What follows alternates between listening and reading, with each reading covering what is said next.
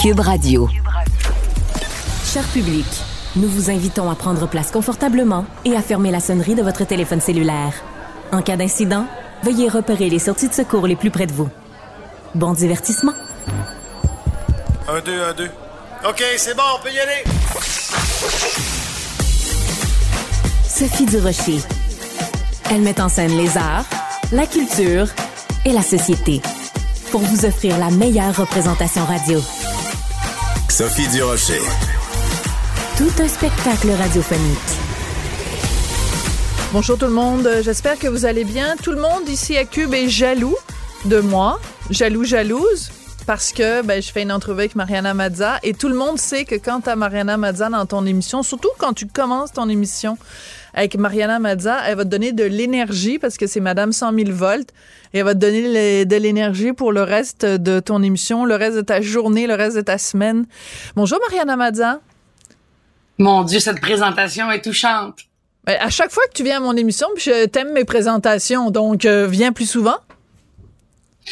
Invite-moi plus souvent. Hey, on peut jouer à ce jeu-là longtemps. Mariana, euh, habituellement, je te reçois, c'est pour parler d'un spectacle, pour parler de ceci, d'une controverse. Mais cette fois-ci, c'est pour un documentaire absolument passionnant qui va être diffusé cette, enfin, la semaine prochaine, pardon, à 20h à Télé-Québec, le 20 septembre. Donc, ça s'intitule Le prix de la mode. Et là-dedans, tu fais une confession très particulière. On écoute ça tout de suite.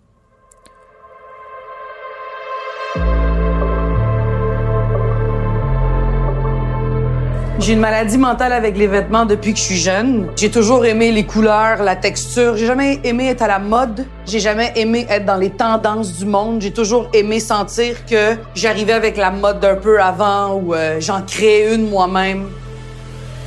Alors, chaque pièce, quand j'ai acheté la maison, a été pensée avec un système de classement. Ici, c'est la chambre à coucher. C'est là où est-ce que, euh, bon, la base. Les cotons ouatés, les t-shirts, les chandails. Ici, ça va être les manches longues. Alors, c'était évidemment le mot-clé quand tu dis au début, j'ai une maladie mentale avec les vêtements. T'es obsédé, tu portes, t'achètes des vêtements constamment. Et quand tu apportes des vêtements à la télé, tu ne les reportes plus jamais. C'est très particulier comme problème. Écoute, c'est un problème, on va le commencer, c'est un problème de riches euh, dans la financière, mais c'est un c'est pas un vrai problème que je suis prête à, à, à dire. Là. C'est pas un problème mental qui est diagnostiqué. Je pense que j'aime consommer, j'aime le thrill d'acheter des vêtements parce que j'aime les vêtements. Comme tu peux le constater, ceux qui sont en vidéoconférence, voyez les livres que j'ai derrière moi. Pour la plupart, je les ai pas lus. J'aime savoir qu'il y a des livres qui sont là au cas où qu'à un moment donné j'en ai plus à lire. J'aime pas accumuler des choses, mais j'aime les tenir dans ma main. Euh, les, vêtements que je mets pas à la télévision deux fois, je les remets dans la vraie vie. Je suis pas folle non plus, mais je pense que j'aime l'effet de porter quelque chose n'a jamais été porté par quelqu'un et de le reporter, mais je devrais le reporter plus souvent. Puis c'est un peu ça le problème, là. Et c'est un petit peu pour ça qu'on a fait le documentaire. Alors voilà. Donc, c'est absolument passionnant parce qu'on te suit, toi, Mariana, dans cette quête de, d'avoir des réponses à un certain nombre de questions. Premièrement, c'est quoi le fast fashion, hein, la, la, mode ultra rapide? Euh, surtout, tu te demandes à quel genre de, euh, de, de, de, marketing, euh, de, de spontanéité tu réagis quand tu t'en vas sur un site internet puis que tu, tu jouis carrément à mettre des, des vêtements dans ton panier. Et tu poses une troisième question qui est, une fois qu'on se débarrasse de nos vêtements, qu'est-ce qui arrive à ces euh, vêtements-là? Euh, après avoir fait le documentaire, euh, dans quelle mesure, toi, tu vas changer ton comportement ou ta surconsommation de vêtements? Ma surconsommation de vêtements, c'est un peu comme un alcoolique qui veut pas aller à la maison Jean Lapointe. Là. Ça se peut que je l'échappe là, une journée ou deux. À moins que j'aille à la maison Des rechutes. de vêtements. Des rechutes. une rechute. J'ai des rechutes. Comme j'ai arrêté de me ronger les ongles et des fois j'ai des rechutes avec un pouce ou un petit doigt. Mais faut pas que je vois le pouce que j'ai brisé. Faut que je vois les neuf autres qui sont encore corrects. C'est comme ça qu'on devrait voir la vie en général, tu comprends? Puis c'est malheureusement ce qui nous fait chier tous les humains, c'est qu'on va fixer la personne qui nous aime pas puis on oublie les dix autres qui nous adorent. Maintenant que ça c'est réglé dans ma tête, je me donne droit à l'erreur. Donc, consommer une robe que j'ai pas besoin. Demain, je vais à Deux Hommes en Or et je me suis acheté un kit pour l'occasion. J'en avais-tu besoin? Non! Mais ça me rend-tu heureuse? oui! Maintenant, où est-ce que j'ai changé ma consommation? C'est que je regarde le matériel, je regarde s'il se recycle et je regarde euh, s'il y avait pas un autre morceau que je pouvais agencer avec ce nouveau morceau. Parce que dans le documentaire, on répond à où vont les vêtements quand on les donne et est-ce qu'il y a une façon de pouvoir consommer de façon éco-responsable? Et éco-responsable, c'est pas de sauver les animaux dans la mer, ni d'empêcher les enfants de se faire euh, euh, exploiter. exploiter dans d'autres pays. C'est pas ça notre mission. La mission du, docu du documentaire, c'est de répondre, y a-t-il une façon de consommer de façon responsable sans se demander constamment si on est des imposteurs? Et je pense que oui. Euh, moi, dans ma façon de changer ma consommation, c'est, je me demande, est-ce que le vêtement que je viens d'acheter est capable de se réparer s'il se déchire? Et si je le donne à quelqu'un, est-ce que je lui donne de la bonne qualité et il peut faire autre chose avec ce vêtement? C'est un vrai questionnement que je me demande. La deuxième chose, mes vêtements, une fois que je les donne, moi, je vais plus jamais, et là, attention, c'est choc, je pense que je vais plus jamais les amener à des organismes, sauf si l'organisme le donne directement aux personnes concernées. Moi, je vais faire mon triage parce que je veux pas aller donner mes déchets à quelqu'un. C'est comme les gens qui donnent leur euh, fin de repas à des itinérants puis sont comme, ben là, je veux pas ça. Puis là, on se fâche. Faut te ouais, mais il a pas envie de prendre tes, tes, tes bébites puis tes microbes. Si, il a envie de manger de la bouffe qui n'a pas été mangée par personne. C'est la même chose avec les vêtements. Si mon vêtement a été trié au préalable, qu'il n'y a aucune tâche qui a été réparée, qui est encore en bon état, je vais aller le donner en main propre à des personnes qui en ont besoin en première ligne. Je vais pas remettre ça dans les mains de quelqu'un qui va le trier et qui va finir aux poubelles. Parce que c'est ce qu'on réalise dans le documentaire. Oui. C'est que la plupart des vêtements qu'on va aller porter, il n'y a pas assez de main-d'œuvre pour les réparer. Il y a pas assez de place pour toutes les, les, les encaisser. Fait qu'on les envoie ah, dans un endroit euh, qui vont être gérés par un monsieur puis une madame qui vont faire ça, ça s'en va en Afrique, ça, ça s'en va en Asie, ça s'en va aux poubelles. Le nombre de manteaux d'hiver et de bottes qui sont jetés parce que la plupart des pays qui ont besoin de vêtements n'ont pas d'hiver, c'est aberrant. Oui. Moi, à la suite de ce documentaire-là, Sophie, je te le jure, je me suis dit, je pense que je vais m'ouvrir un organisme uniquement pour les manteaux puis les bottes ça n'a pas d'allure. Mais pour les gens ici, mais pour les gens ici, parce que parce que ben, les nouveaux arrivants, les nouveaux Voilà. arrivants, les itinérants, combien d'itinérants pourraient pas aller dans l'endroit où est-ce que j'étais, dans, dans l'entrepôt où est-ce que j'étais, à l'enfouissement, et les itinérants pourraient tous être au chaud l'hiver?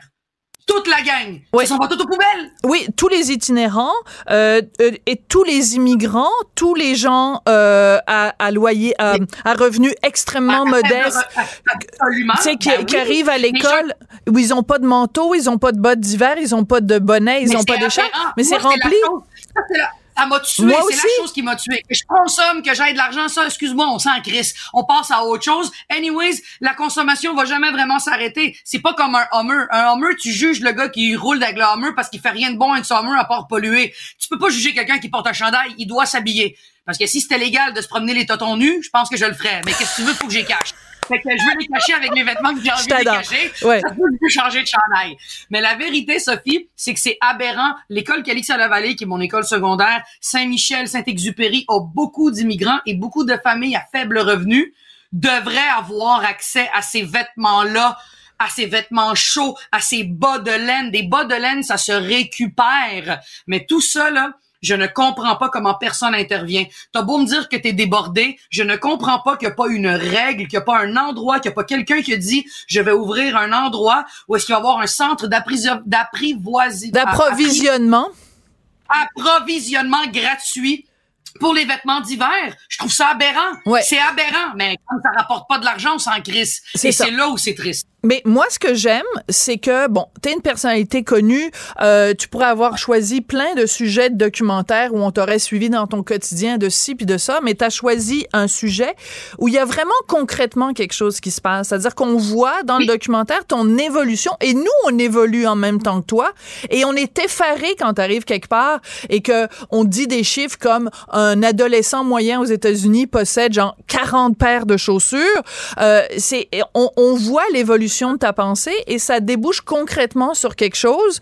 Euh, le, le, le réflexe que tu as, mettons, le soir, quand... À un moment donné, tu dis quelque chose, excuse-moi, tu dis euh, quand tu vas sur Internet puis que tu achètes des vêtements sur Internet, tu remplis un vide. Est-ce que tu as trouvé, après le documentaire, une autre façon de remplir ce vide-là? Oui. Le sexe. La masturbation. Bravo! J'adore ça! Merci, je t'aime! Merci beaucoup, Mariana! Ça se finit de même! Ben oui! Vive la masturbation, Mariana! J'aime ça! Ben oui, allez faire une petite... Ben oui, une petite brassée. Oui, ça va être notre slogan. Je t'adore. Merci beaucoup, Mariana. Donc, je rappelle que Le Prix de la mode, qui est vraiment sérieusement un documentaire qui pose des questions essentielles, était très bonne, hein, était très bonne pour, euh, pour animer ce documentaire-là. Diffusé le 20 septembre à 20h sur Télé-Québec. Vraiment un documentaire qui nous fait réfléchir sur notre consommation. Moi, je passe mon temps à porter des vieilles affaires. Je pense que ça fait 15 ans que j'ai ça, cette affaire-là. Mais c'est pas grave, le monde va taire pareil. Fait que, gars, à partir de là. Mon pantalon aussi, c'est une vieille affaire. Tout ce que je porte, c'est des vieilles affaires. Merci. Souple! Oui, j'ai super. Attends, on va te faire ça du yoga, toi? ah bah Merci, Mariana. Ça suffit, là. Faut qu'on quitte les ondes parce que ça devient fou, cette affaire-là. Bye, bye, bye. Bye. Elle est parfois dramatique. D'autres fois, satirique. Mais chose certaine, elle ne joue jamais la comédie. Sophie Durocher. Bon, vous le savez, les Vox Pop de Guy Nantel, ça laisse jamais personne indifférent.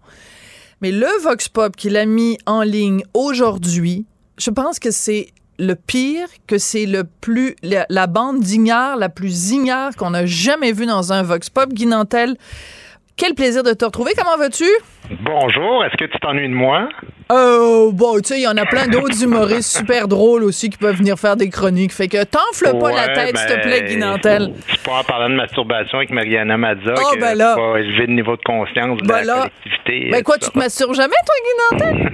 oui, mais je garde des choses pour moi, quand même. Bon, ben là, regarde. Contrairement à Madame Mazza. oui, bon. Écoute, euh, en tout cas, pour ce qui est des Vox Pop, ça, je te le concède, il y a juste toi qui est capable d'en faire des comme ça. Euh, donc, tu mets en ligne un nouveau Vox Pop. On sait qu'évidemment, le ministre de l'Éducation, Bernard Drinville, avait dit, ben, la seule chose que ça prend, c'est un adulte par classe. Ben, toi, t'as pogné des méchants phénomènes quand même, des gens qui ont aucune culture générale. Euh, est-ce que tu es surpris de la réaction à ton Vox Pop d'aujourd'hui?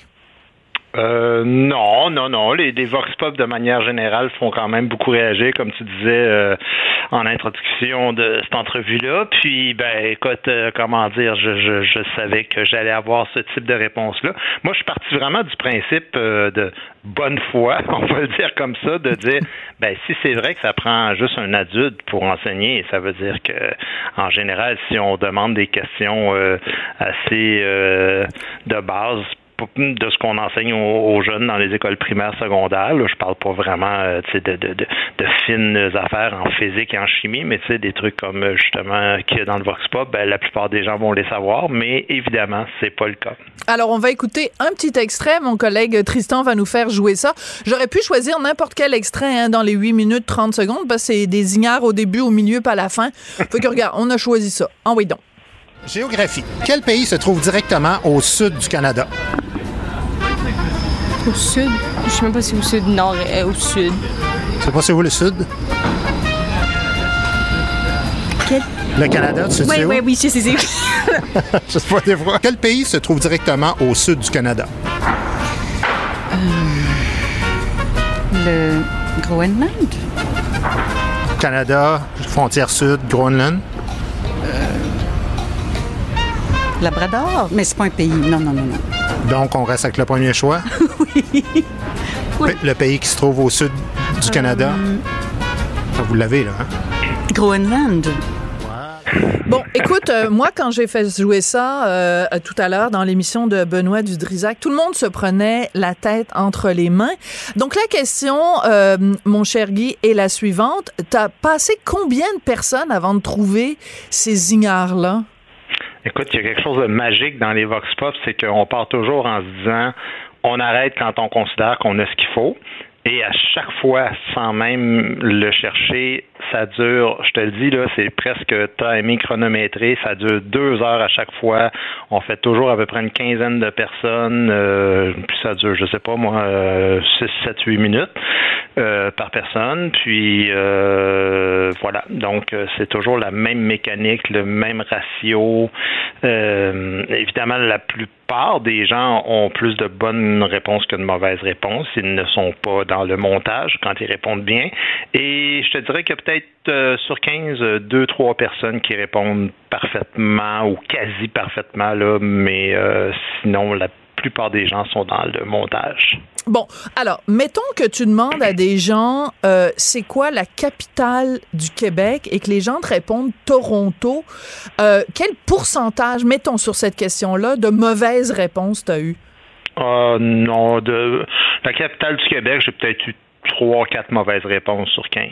D'accord. Mais ça nous situe quand même qu'il y a des gens qui vivent au Québec et qui, et qui ne savent même pas premièrement, ils savent pas où se trouvent les États-Unis par, euh, par rapport au Canada, ou alors ils savent pas c'est quoi le nom de la capitale. Alors mettons, je me mets à la place de ces personnes-là qui écoutent les nouvelles. Puis quand on dit ah oh, ça a brassé aujourd'hui à Québec, euh, tu sais mm-hmm. le ministre de l'Éducation puis tout ça, mais ils ont aucune idée. On leur dit Québec, ils savent même pas que c'est là qu'il y a l'Assemblée nationale. Ils savent pas. Donc comment tu peux être un citoyen à part entière qui s'intéresse à la politique? Si tu ne sais même pas où se situe ton Parlement, ton Assemblée nationale? C'est une bonne question, ça, parce que moi, je pense que au-delà de, d'ignorer des choses, il y a quelque chose de bien important, je trouve, que ça révèle ce, Vox Pop ou les Vox Pop de manière générale. Mm. C'est que le problème, c'est pas de savoir ou de pas savoir quelque chose, c'est ce que je ressens, là, c'est le manque de curiosité hmm. de la plupart des humains de manière euh, très répandue maintenant euh, ici, euh, ici maintenant au Québec. Je, ce que je veux dire par là, c'est que on dirait que les gens apprennent ce qui leur est utile dans l'immédiat hmm. et le reste, ça n'existe pas. C'est sans importance. Alors, si tu prévois pas faire un voyage en Alberta, par exemple, tu regardes une carte du Canada et tu n'as aucune idée si c'est du côté de Terre-Neuve ou du côté de la Colombie-Britannique. Euh, j'ai été étonné d'ailleurs avec la carte de voir combien de personnes savaient rien ou à peu près de, de, certaines personnes ne savaient même pas ce que je leur montrais là, en leur montrant cette carte-là. C'est quand même fascinant parce que tu sais, le Canada, c'est un des plus grands pays euh, sur la Terre, on sait, au niveau de, sa superficie, mais aussi, tu sais, les divisions sont assez euh, classiques, là, les, provinces centrales très, euh, des rectangles très définis, le Québec définitivement plus gros complètement à l'est. Beaucoup de gens ne savent pas où était le Québec. Non, ils savent pas où est la Gaspésie. Mais, mais, mais, mais, j'aime beaucoup ce que tu dis, c'est-à-dire qu'en fait, c'est pas l'idée, c'est pas de rire des gens parce qu'ils savent pas que Québec euh, est la capitale de, de, de, du Québec. C'est que c'est si tu n'as pas cette curiosité là, tu n'as pas une capacité de compréhension. Autrement dit, tu évolues dans un monde dont tu ne comprends pas grand-chose. Peut-être que la personne qui pensait que la capitale du Québec c'était Toronto, c'est peut-être un spécialiste dans les hautes technologies, je sais pas moi, de, des communications interstellaires, peu importe. C'est peut-être un grand spécialiste dans son domaine, mais il reste que ce citoyen-là, il, il peut pas comprendre le monde au complet dans lequel il évolue. C'est ça qui est effarant quand même. C'est ça, exactement. Euh, écoute, tu, tu, résumes euh, ce que je disais. C'est-à-dire que je, je, non, mais ce que je dire, c'est que c'est difficile de, de, le mettre en mots, mais il y a des cultures, selon moi, qui sont euh, ou des époques euh, qui s'intéressaient à plus de choses. Et, là, je trouve qu'on va euh, collectivement vers une sorte de de formatage, si on veut. C'est-à-dire qu'on dit, dis-nous ce que tu veux faire comme comme job, puis apprends ça, puis voici, c'est ça ta vie, où on devient un peu comme des robots. Alors que, tu sais, moi là, j'ai juste un cégep dans la vie, mais je me suis toujours dit, arrange-toi pour arrange-toi pour pas te faire fourrer dans la vie. Arrange-toi là pour. Non, non, mais tu comprends ce que je veux dire? C'est arrange-toi pour comprendre euh, comment comment ça marche l'économie. Puis c'est quoi ça? Tu sais, au niveau de la géographie, là, la géopolitique, comment comment ça fonctionne la, politique? Puis euh, c'est quoi le cas du Québec? moi, j'ai fouillé des affaires, mais personnellement, j'ai pas j'ai pas suivi de cours, mais je me suis dit, de la même manière, tu sais, j'ai suivi des cours d'arts martiaux pour me défendre. Je me suis dit, arrange-toi avec tes troubles, tu sais. Hmm. Arrange-toi pour comprendre l'univers, le monde dans lequel tu vis. Euh, la physique, euh, la chimie, essaye de comprendre des affaires et et c'est pas chacune de ces informations-là que tu apprends qui va être utile. C'est le mélange un peu étrange de toutes ces connaissances-là qui fait en sorte que quand des situations se présentent, c'est un peu comme des serrures hmm, pour, pour lesquelles tu as des passe-partout, puis tu hmm. peux réussir à, gosser un peu dedans, puis finalement la porte s'ouvre, alors hmm. que si tu apprends juste ce qui t'est utile dans les médias, ben tu jamais la clé qu'il faut. C'est une excellente image et je pense que je vais te la voler et je vais l'utiliser à un moment donné euh, dans, dans, une chronique. Je te donnerai le crédit, je l'ai toujours fait. Euh, J'aime beaucoup ta comparaison aussi avec, euh, je sais pas, tu as dit les arts martiaux. Je pense que c'est Normand Baillargeon qui avait écrit un livre, c'est euh, Guide d'autodéfense intellectuelle ou quelque chose comme ça. C'est que si tu arrives dans la vie et que tu as euh, un petit peu de notion de ci, un petit peu de notion de ça, ben, tu es capable de te défendre, tu es capable de comprendre le monde dans lequel tu vis. Et manifestement, la jeune demoiselle à qui tu as parlé, qui sait pas c'est quoi euh, le Nord et c'est quoi le Sud, ben, ça dit quelque chose quand même aussi, Guy, sur notre système d'éducation. Cette fille-là, elle a peut-être fait un cégep, une école secondaire, une école primaire. Et euh, je sais même pas si elle reconnaît sa droite de sa gauche. Ouais, mais tu sais, tantôt, je t'allais faire l'épicerie. Ouais. Puis, euh, je suis rentré, j'ai fait l'épicerie, j'arrive à la caisse, je dis bonjour madame. La caissière ne me répond pas. Elle passe tous les articles. Elle dit même pas le prix. Elle, me pointe le, truc qui est écrit sur, sur la machine. Je la paye. Je lui dis merci beaucoup, passez une bonne journée. Elle ne me répond pas. C'est pas de l'instruction, ce dont on parle en ce moment.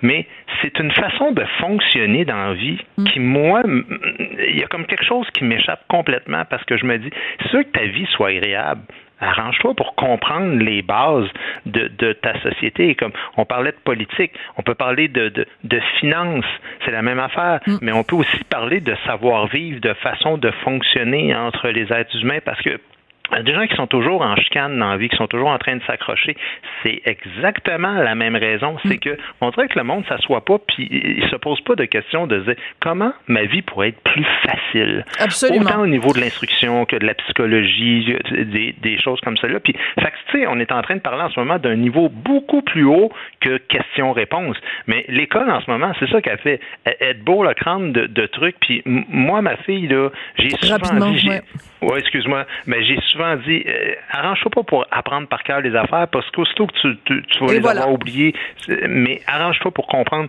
comment elles s'imbriquent les unes dans les autres. Voilà. Ben, en tout cas, c'est une démonstration assez cinglante avec ton Vox Pop. Donc, félicitations, jeune homme. Et puis, euh, ben, je rappelle à tout le monde que tu es en tournée en ce moment à travers le Québec. Donc, euh, allez acheter des billets pour Guy Nantel pour lui dire que vous aimez ses Vox Pop. Merci beaucoup, Guy.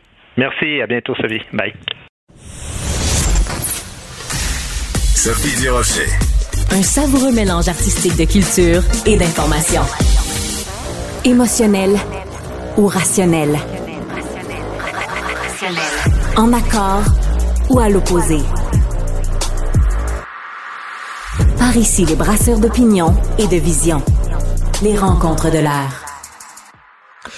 Christian Rioux est correspondant à Paris pour le quotidien Le Devoir. Et à Paris, ben, c'est évidemment la France. Et en France, c'est un monde de livres. Hein. C'est un pays de livres. Il y a des librairies à tous les coins de rue. Et il y a des chicanes de livres. Les gens, les, les chicanes dans le milieu littéraire, c'est pas juste dans le milieu littéraire. Les gens se passionnent pour tel auteur, pour telle controverse.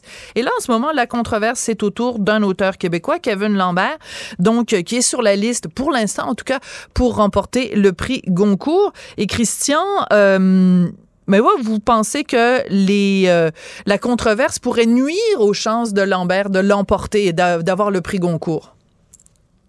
Écoutez, je pense que il y, a deux aspects là-dedans. C'est-à-dire que le fait d'avoir une controverse c'est qu'on parle de lui. Euh, donc, parlez-en mal, parlez-en bien. ça peut, ça peut ça lui servir. Mais je vous dirais que la position qu'il défend dans cette controverse-là, là, pourrait éventuellement nous nuire, connaissant un peu le, jury du, euh, du concours. Là, ça pourrait, ça, pourrait, ça pourrait être embêtant pour lui. Euh, on, rappelle le début de cette controverse. Hein, c'est un écrivain français, Goncourt lui-même, qui a gagné le concours en 2018, qui s'appelle Nicolas Mathieu, qui sur Instagram a critiqué nommément euh, Kevin Lambert en disant Kevin Lambert a recours à des sensitivity readers. Vous savez, c'est ces, euh, euh, lecteurs qu'on utilise beaucoup, beaucoup en, en, Amérique du Nord, aux États-Unis et, au Québec, visiblement, pour relire les livres, pour pas que un mot vienne un peu choquer, euh, euh, je sais pas, une minorité ethnique, une minorité euh, religieuse ou une minorité euh, sexuelle. Voyez? Donc, donc, on essaie de, de lisser un peu les livres et tout ça.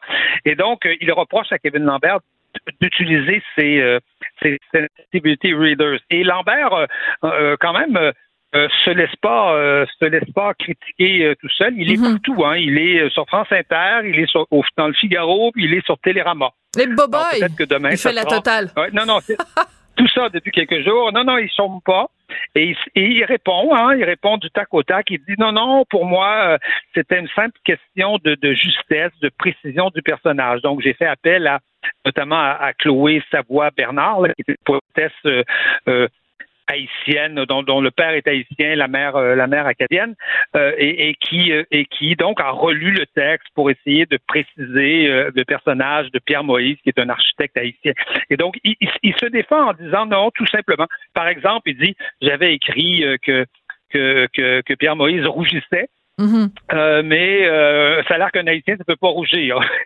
bon, Quelqu'un qui est noir ne peut pas rougir, ouais. peut pas rougir. Mais bon, il y a un sens métaphorique aussi à rougir que, que tout le monde connaît et peut-être que euh, quelqu'un aurait pu lui dire oui, il peut, il peut rougir, mais dans le sens métaphorique de rougir, qui est inscrit dans le Robert et qui, et qui, est, et qui, et qui est bien connu.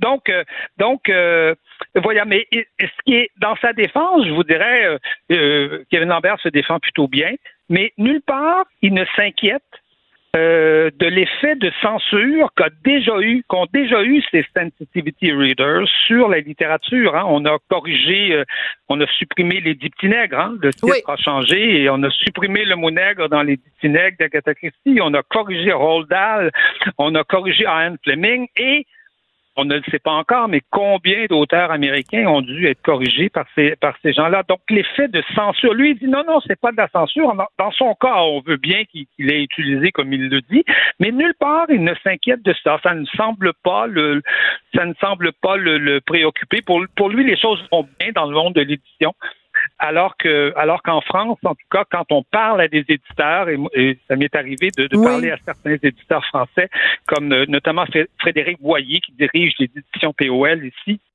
euh, lui euh, parle carrément de, de, mort de la littérature. Il, il, va vous dire des choses de ben, ce type-là. C'est-à-dire ben qu'on n'est plus dans la littérature à partir du moment où on, où on, où on peaufine cette littérature-là pour faire plaisir à des consommateurs ou à des ethnies ou à des groupes politiques et, et non pas tout simplement pour parler en écrivain. Quoi. Oui, mais ça pose une question, selon moi, encore plus fondamentale, Christian. C'est que euh, si on dit qu'on veut pas euh, qu'on montre notre livre avant d'être publié à des gens pour s'assurer qu'on fasse pas de la peine à quelqu'un ou qu'on n'offense pas quelqu'un, est-ce que c'est pas le contraire de la littérature? C'est-à-dire que si Nabokov avait montré Lolita à un comité de féministes avant de le publier, ben les féministes lui auraient peut-être dit publie pas ça parce que tu vas passer pour un sacré pédophile. La, la, la littérature a pas pour vertu de flatter les gens dans le sens du poil. Puis moi, quand je lis un livre de, de Welbeck ou quand je lis, euh, euh, je sais pas moi, euh, je ne, je ne lis pas ça pour être conforté et pour passer nécessairement un bon petit moment avec une petite tasse de chocolat chaud à côté. J'aime la littérature qui dérange, j'aime la littérature qui choque, j'aime la littérature qui me fâche, j'aime des fois avoir envie de prendre mon livre et de le jeter à bout de bras contre le mur parce que je trouve que ça n'a pas d'allure. Mais ça prend de la littérature comme ça aussi? Absolument. Je pense, Sophie, je pense que vous touchez le, le, le cœur, euh, le cœur du problème. Qu'est-ce qu'est-ce que la littérature, c'est-à-dire il y a quelque chose, je crois, de d'universel dans la littérature.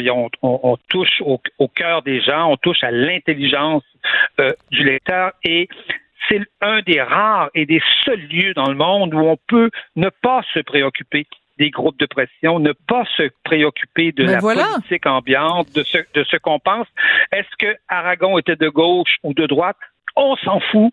On s'en fout. Ses amis étaient de droite, ses amis étaient de gauche. Il y avait ce qu'on appelle une sorte de république littéraire. Et ce qui est très amusant, je vous dirais, dans, dans la polémique qui se passe en ce moment entre Nicolas Mathieu et Lambert, c'est que Nicolas Mathieu, vous savez, est quelqu'un de gauche. Oui. Quelqu'un très de gauche, oui, mais de ce qu'on pourrait appeler la, vieille gauche, la gauche old school, alors que Lambert est vraiment, c'est vraiment la gauche woke, hein, qui il se dit euh, queer, il se dit homosexuel, etc. et, ça, et, il s'en revendique sur le plan littéraire, c'est-à-dire parce que des homosexuels dans la littérature, il y en a, toujours eu, mais lui s'en revendique. Donc, c'est donc, c'est très différent. Et donc, on assiste à une espèce de débat entre, une, entre deux gauches qui se qui s'ostinent en ce moment sur la place publique euh, sur la place publique à Paris.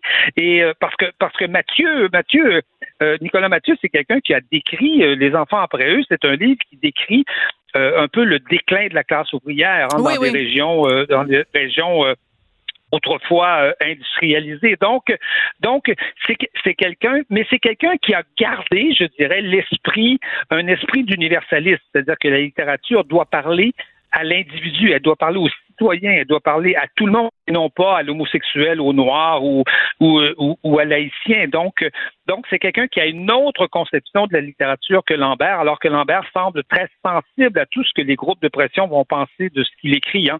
Est-ce que est-ce que c'est pas Ronsard, Verlaine, Éluard et Baudelaire qui ont écrit les qui ont décrit le mieux les femmes, mieux que bien des poétesses? Est-ce que des poétesses ont pas mieux décrit les est-ce que des poétesses ont pas mieux décrit les hommes qu'un certain nombre de qu'un certain nombre de, d'écrivains d'écrivains masculins? Donc vous voyez Et puis Flaubert avec Emma Bovary. On a plein d'exemples. On va devoir se quitter là-dessus, euh, Christian. Merci beaucoup. Absolument. Et de toute façon, on se reparle demain. Merci.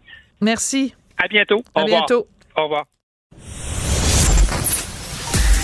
Sophie Durocher. Divertissante. Elle sait comment se donner en spectacle pour vous offrir la meilleure représentation.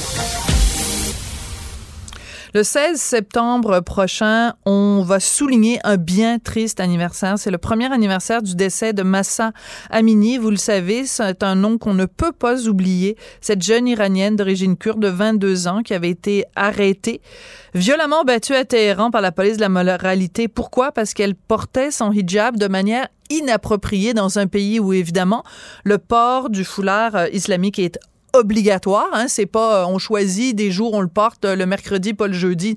Il est obligatoire et il faut le porter de la bonne façon. Sinon, on met sa vie en danger. Donc, ça fera un an samedi que cet événement de triste mémoire a eu lieu. Comment on fait pour commémorer cet événement-là? Et surtout nous, au Québec, si on est féministe, comment on réagit à ça? On va en parler avec Kiana Morneau-Guérin, qui est une Québécoise d'origine iranienne et qui est surtout une militante féministe qui veut nous brasser la cage. Bonjour, euh, Kiana, comment allez-vous? Bonjour Sophie, euh, ça va très bien, merci. Effectivement, euh, vous l'avez très bien dit. comment on peut faire? Là, il y a un an qui est passé, j'ai l'impression que parfois on entend de moins en moins parler de l'Iran, ce qui se passe, je comprends, ça fait un an, mais c'est quand même important de ne pas oublier que eh, le combat en Iran, ça continue. Euh, le combat continue, c'est toujours valide. Alors, euh, ce qu'on pourrait demander, c'est surtout euh, un appel euh, aux féministes, aux féministes québécoises, parce que là, euh, le 16 septembre, on va avoir des manifestations à Québec, à Montréal, et on aimerait que les citoyens, Madame Mousse, tout le monde, j'aimerais qu'ils participent, les Iraniennes, diaspora iranienne, on aimerait que les autres personnes de différentes cultures, différentes religions, on aimerait qu'ils s'intéressent à notre cause. Parce que même si on parle de l'Iran, religion, c'est partout, c'est devenu euh, un enjeu international, surtout avec l'islam et l'islam politique. On aimerait que vous intéressiez euh, et qu'on on aimerait la solidarité, c'est ça. Absolument. Donc, quand on dit les féministes québécois, the, mais ça inclut aussi les féministes québécois, c'est-à-dire les hommes et les femmes. Oui, peu importe, effectivement. Peu importe votre votre orientation de genre, peu importe votre genre, euh, on, on, peut être féministe, peu importe. Et le, ce combat-là est fondamentalement un combat féministe puisque c'est un vêtement qui n'est porté que par les femmes et que les femmes qui refusent de le porter ou qui le portent pas comme il faut risquent leur vie ou risquent la prison, risquent le viol en prison, risquent d'être battues, etc., etc. Euh, il y a un certain euh, mouvement féministe au Québec qui dit non, non, non, on n'y touche pas parce que euh, le voile, c'est un dossier trop délicat. on n'a pas assez d'informations là-dessus. Et surtout, on veut pas que les femmes musulmanes au Québec qui portent le voile se trouvent stigmatisées. Autrement dit, si on dénonce le voile en Iran, ben ça va causer préjudice aux femmes musulmanes qui choisissent de le porter ici au Québec. Qu'est-ce que vous répondez à ça, Kiana? Je comprends que euh, effectivement moi aussi j'ai senti ça. Je, je sens malaise par rapport euh, à ce sujet-là au Québec, surtout avec loi 21, avec euh, laïcité. D'abord, si j'étais en Iran, dans un monde idéal, si j'étais en Iran, euh, je vous dirais que j'aimerais avoir une loi 21 pour l'Iran parce que ce qui nous sauverait, c'est exactement ça. Et, et comme c'est un petit peu comme la liberté, c'est un petit peu comme la santé là. On va pas savoir quand la quand l'a perdu. On va la perdre et après on va savoir qu'on l'avait. Je sais pas comment mieux l'expliquer. Très bien dit. Alors, c'est très bien dit, Kiana. Très bien dit. Alors c'est ça le voile islamique, euh, moi, je, moi, euh, je suis d'accord si quelqu'un aime, mais comment dire, euh, s'il y a une croyance personnelle dans, dans son cœur pour l'islam, moi personnellement, je n'ai pas de problème avec ça. Seul problème que nous, les Iraniens, après 40 ans, à 44 ans pour être plus spécifique, cette expérience-là, ça nous a permis de comprendre que la religion doit, la religion doit rester à la maison.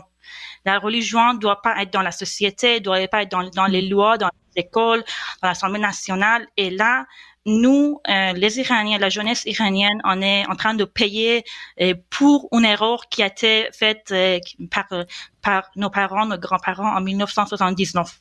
Voilà. Alors, c'est un donc, peu comme ça. Euh, pour ceux qui n'ont pas une très bonne notion d'histoire, rappelons que donc en 1979, c'est euh, donc euh, ben euh, le, un coup contre le Shah d'Iran qui est remplacé donc par une théocratie. Donc pour les petits lapins qui savent pas ce que c'est, ben c'est le contraire d'une démocratie. Une théocratie, ce sont des religieux qui dominent un pays et qui édictent les lois. Dans ce cas-ci évidemment plus précisément la charia.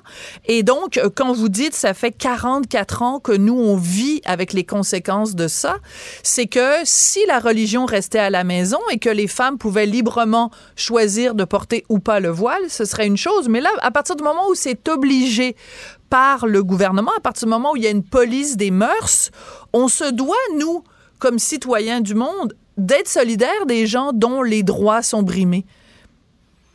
Effectivement, parce que euh, Sophie, le problème, c'est à partir du moment où quelqu'un d'autre décide pour moi, et cette personne-là qui va décider pour moi ou qui pour toi, n'importe qui là, c'est un homme qui n'a pas les mêmes euh, les mêmes euh, les mêmes limites. C'est un homme qui décide pour qu'est-ce que je vais boire, qu'est-ce que je vais manger, ce que je vais boire, ce que je vais manger, ce que je vais porter, tout tout tout tout est dirigé, tout est administré, tout est gouverné selon une religion, et c'est c'est islam. Alors, euh, je sais pas si j'ai bien répondu, mais très bien. Euh, non, c'est très bien répondu. Euh, donc euh, samedi, donc le 16 septembre, il va y avoir des manifestations, euh, bon, un petit peu partout à travers le Québec. Est-ce que vous pensez que c'est utile ou c'est futile? C'est-à-dire, est-ce que vraiment les gens à Téhéran euh, les théocrates à Téhéran, ils vont se dire, oh mon Dieu, hey, il y a 3000 personnes à Montréal qui sont allées manifester contre nous. Je te dis qu'on est mieux de faire attention puis de changer notre manière de faire. Est-ce que concrètement, ça change quelque chose, Kiana? Euh, pour le 16 septembre, je dois mentionner que c'est un appel international et aussi national. Alors, en Iran, on va avoir euh, effectivement là les manifestations et le régime là, il y a déjà, euh, ça fait à peu près plusieurs semaines là, qui ont déjà commencé à arrêter, à emprisonner ah des personnes, ah des activistes, des familles, des personnes qui ont été décédées, exécutées dans les manifestations. Euh, alors, le régime sait que le, le 16 septembre, euh, ça va faire chaud. Les roues de terrain de l'Iran parce que c'est pas juste euh, avec les manifestations qui ont eu lieu, c'est pas juste les centres urbains, il y a euh, des villes lointaines, c'est partout, c'est c'est vraiment propagé partout.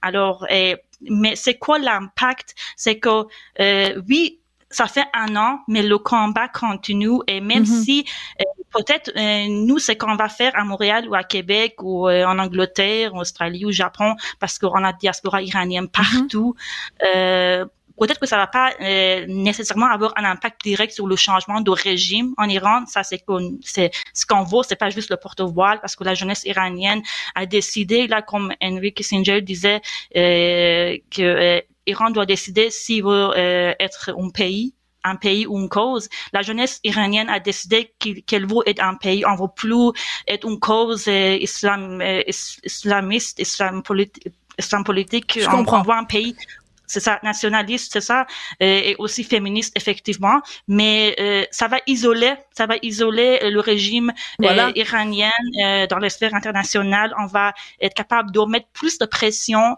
à l'Union européenne, au Canada, pour dire que c'est pas c'est pas vrai que le peuple iranien va avoir de misère à vivre en Iran pour avoir l'oppression religieuse, prisons, viols, torture il faut, il faut envoyer le message. Il faut envoyer le message. Kiana Morneau-Guérin, vous êtes une Québécoise d'origine iranienne, une militante féministe et vous nous appelez surtout un mot tout simple, hein? solidarité. Oui. Juste pour que les gens en Iran sachent qu'on ne les a pas oubliés et qu'on continue de penser à eux et à elles. Merci beaucoup, Kiana. Effectivement.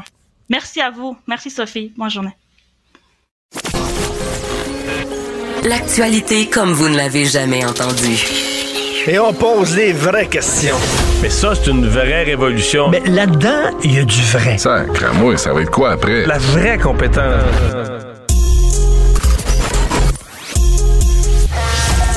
La radio web qui vous suit partout. Une radio qui fait fi des conventions. Une radio pas comme les autres. Une autre façon d'écouter la radio.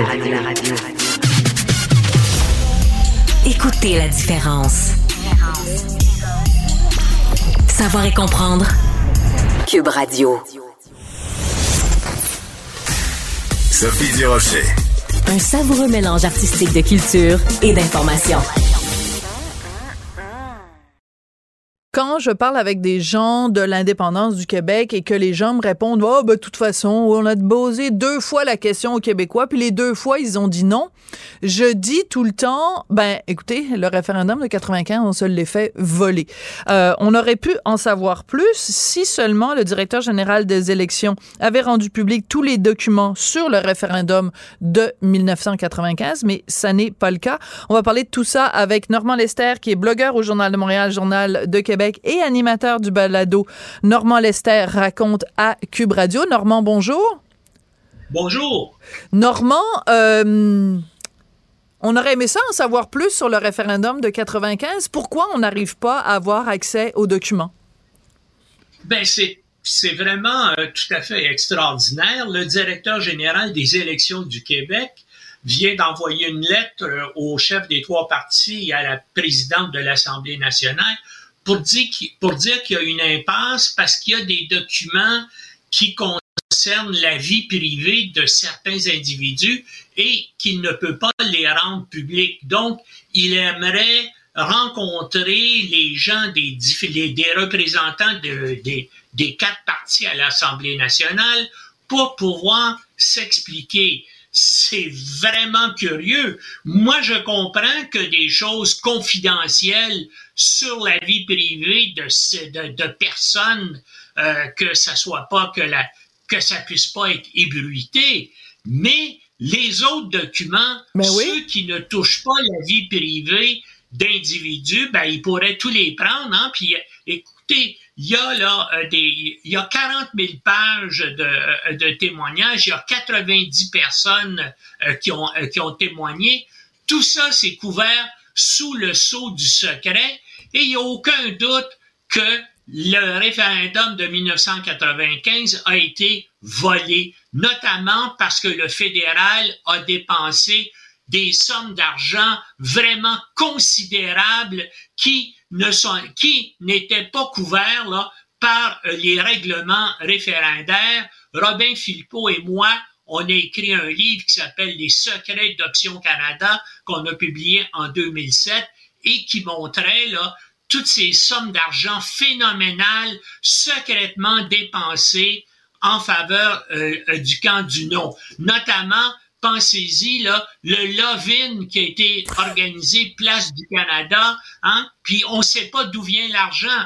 L'argent, en tout cas, n'a pas été comptabilisé, cet argent-là. Bon, ben, il y a des, il y a des dizaines d'autres cas. Et la personne qui était chargée, là, au, ministère du patrimoine de Mme Sheila Copps, qui était chargée de comptabiliser et de surveiller l'argent et de contrôler les dépenses référendaires, c'est quelqu'un qui venait des services secrets, c'est quelqu'un qui venait du service canadien du renseignement de sécurité, et, la même personne d'ailleurs ensuite de ça a géré l'argent qui a été dépensé dans ce qu'on appelle l'affaire ou le scandale des commandites. Oui, le hein? fameux. Donc, il y a des choses vraiment extraordinaires qui sont cachées là, mais il dit, le directeur général des élections, oui, mais il y a certains documents qui relèvent de la vie privée et de la confidentialité des gens. Ben, on veut pas les savoir, ceux-là, mais on veut bien sûr avoir accès à l'ensemble des autres documents. Mais il faut être prudent aussi. Pourquoi? Moi, je propose,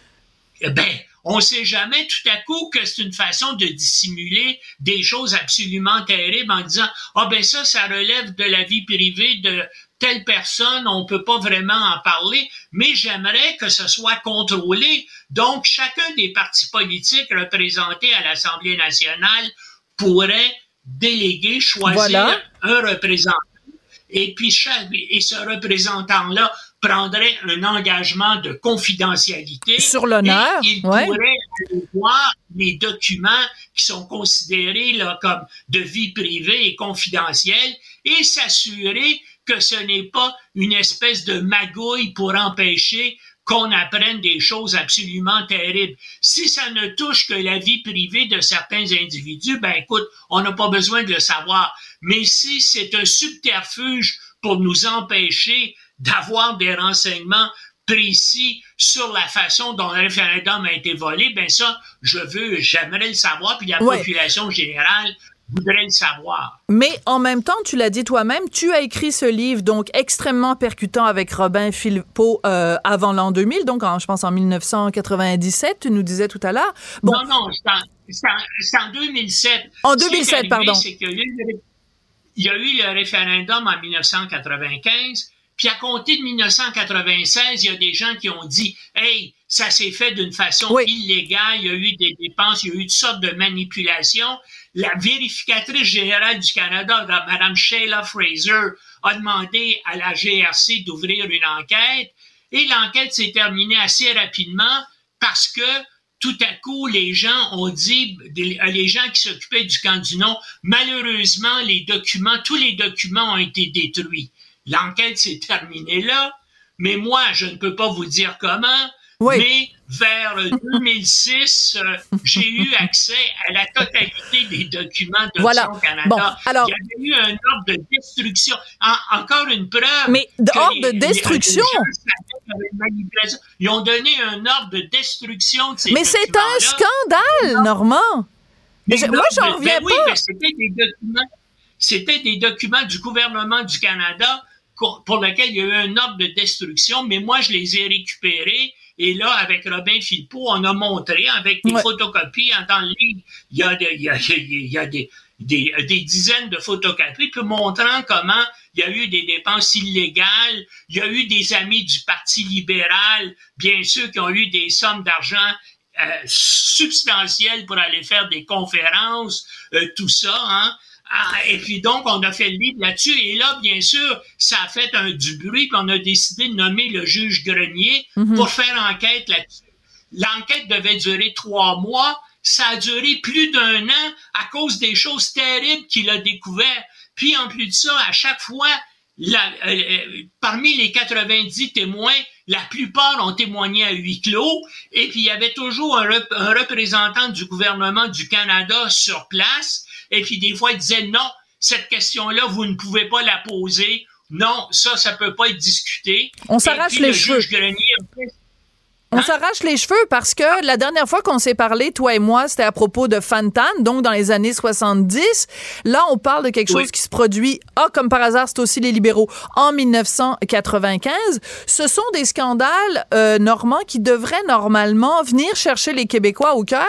Les gens devraient être dans la rue en train de manifester en disant on nous cache des choses, on nous ment, on nous manipule. On nous a caché des choses, on nous, on nous cache toujours des choses. Puis ce qui est plus drôle, c'est que tu vas euh, régulièrement entendre Justin Trudeau qui va dénoncer des pratiques électorales dans d'autres pays. Hein? Dès qu'il y a une élection quelque part où euh, ah, un parti bon. politique qui vole des élections, ah. le gouvernement du Canada et Justin Trudeau lui-même va dire « Ah, oh, c'est terrible, regardez ce qui est passé dans le pays Y, dans le pays X, ils ont pas respecté les, les, les normes euh, de vote et des élections et ça a été volé. Ben ici, il y a eu deux élections importantes et puis deux fois, évidemment, il y a eu des opérations illégales, des opérations criminelles qui ont été euh, qui ont, qui ont, qui ont été exécutées soit par la Gendarmerie royale du Canada, mais toujours avec le Parti libéral du Canada. C'est ce qui est remarquable des années 70 aux, années, 95. Et on va se quitter ben là-dessus. On va se quitter là-dessus, Normand, mais euh, je pense qu'on on, on, a pour une coupe de chronique à parler euh, de dans la même phrase euh, quelque chose de illégal avec Parti libéral du Canada. je pense que ça pourrait nous occasionner quelques chroniques. Merci beaucoup, Normand Lester. je voudrais remercier Audrey Robitaille et Marianne Bessette à la recherche, Tristan Brunet-Dupont à la réalisation, la mise en onde. Merci et à demain. Cube Radio. Cube Radio.